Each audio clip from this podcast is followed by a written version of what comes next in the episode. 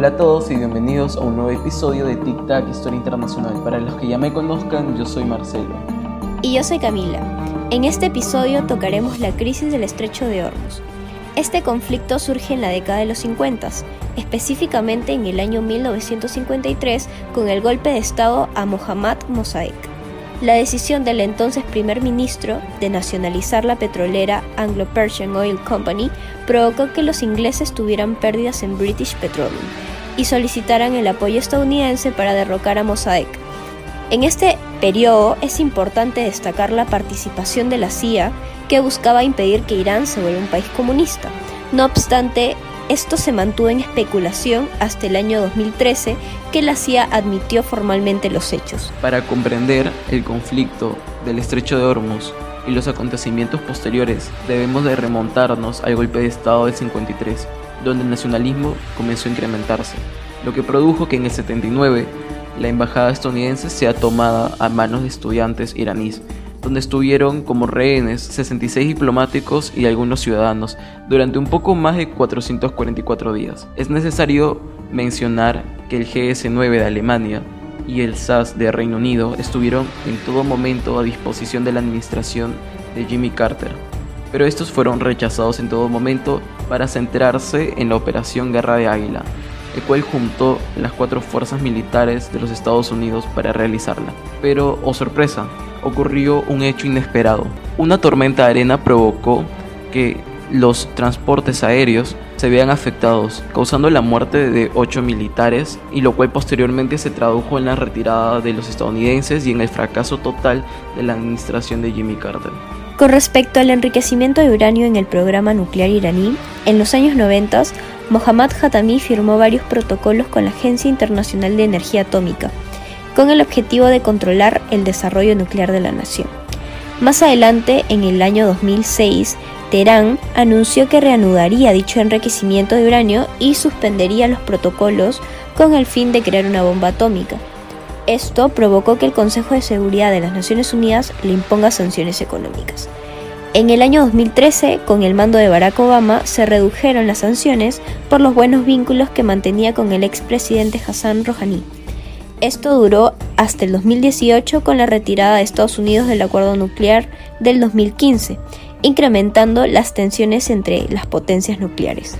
El estrecho de Hormuz se encuentra ubicado cerca al Golfo de Omán y al Golfo Pérsico. De acuerdo con la Agencia Internacional de Energía, es la vía más importante del mundo para el transporte en crudo de petróleo, viendo pasar alrededor del 30% de este. También es necesario recalcar que el 26% de gas natural licuado pasa por esta misma ruta. Durante 2015, Irán y el llamado Grupo de los Seis firmaron un acuerdo en Viena para resolver la cuestión nuclear iraní tras 12 años de tensiones. Pero aquí cabe una pregunta, ¿cómo llegan a un acuerdo dos países que mantienen tensiones desde los 50? La respuesta es sencilla y es el uso de habilidades diplomáticas de primera categoría por parte del secretario estadounidense Kerry y el ministro de Asuntos Exteriores iraní Zarif. Pero agregando otro factor en común es que tanto el presidente Barack Obama como el ayatolá de Irán Rouhani eran centristas, lo cual jugó a favor a la hora de realizar el acuerdo y se dieron beneficios para ambas partes. En el 2018, el expresidente Donald Trump anunció la salida de Estados Unidos del acuerdo nuclear del 2015, acusando a Irán como el principal estado promotor del terrorismo. Esto causó un gran impacto para la comunidad internacional, haciendo que las naciones tomen postura frente a la decisión del mandatario. Un claro ejemplo de ello es el caso del gobierno sirio, que condenó la decisión de Trump señalando de que Estados Unidos no se compromete con los acuerdos internacionales. Irán, por su parte, amenazó con cerrar el estrecho de Hormuz debido a las fuertes sanciones por parte de Estados Unidos. Pero, ¿a qué atenta la amenaza iraní? Pues nada más que a la Convención de las Naciones Unidas sobre Derecho del Mar, particularmente a la parte 3 sobre los estrechos y la libertad de navegación, ya que Irán no posee legitimidad para cerrar dicho estrecho, de lo contrario sería un hecho ilícito que afectaría a la comunidad internacional. Con la llegada de Joe Biden a la presidencia durante el 2020, el ministro de Relaciones Exteriores, Zarif, busca cumplir con todos los requerimientos del acuerdo nuclear, con el único fin de que los Estados Unidos reduzcan las sanciones en contra de la nación iraní. Por otro lado, es necesario mencionar que actualmente la política exterior de los Estados Unidos tiene cierto grado de volatilidad, teniendo en cuenta dos factores. El primero, los atentados en contra de milicias sirias. El segundo, la retirada de tropas de Afganistán, lo cual nos deja entrever ese cierto grado de volatilidad.